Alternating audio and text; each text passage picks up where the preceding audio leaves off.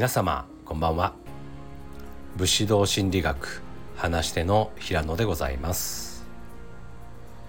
今日は頑張ってない日本人はいないということについて話していきたいと思います。皆さんはノブレス・オブリージュという言葉をご存知でしょうか？高貴な立場にいる人間にはそれ相応の責任が伴うということを意味するフランス語です。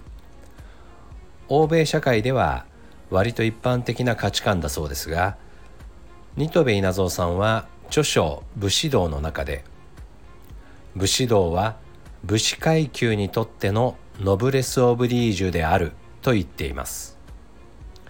確かに武士って死能公将という身分制度の頂点にいる特権階級でした。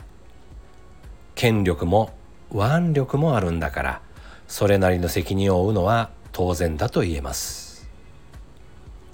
ただですね武士道が一般大衆にまで広まって武士の末裔でもない下々に生きる私たちにまで受け継がれているのが日本人です。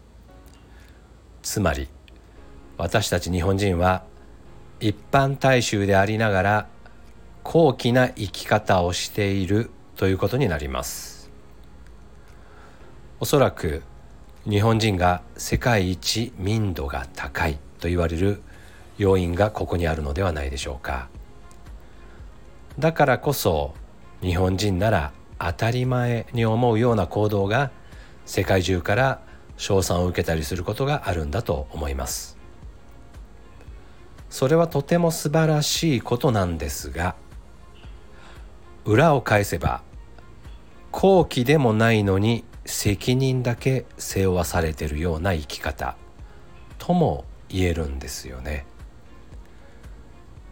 私たち日本人はただ生きてるのではなくて立派に生きようとしているということです。武士のようになりたい。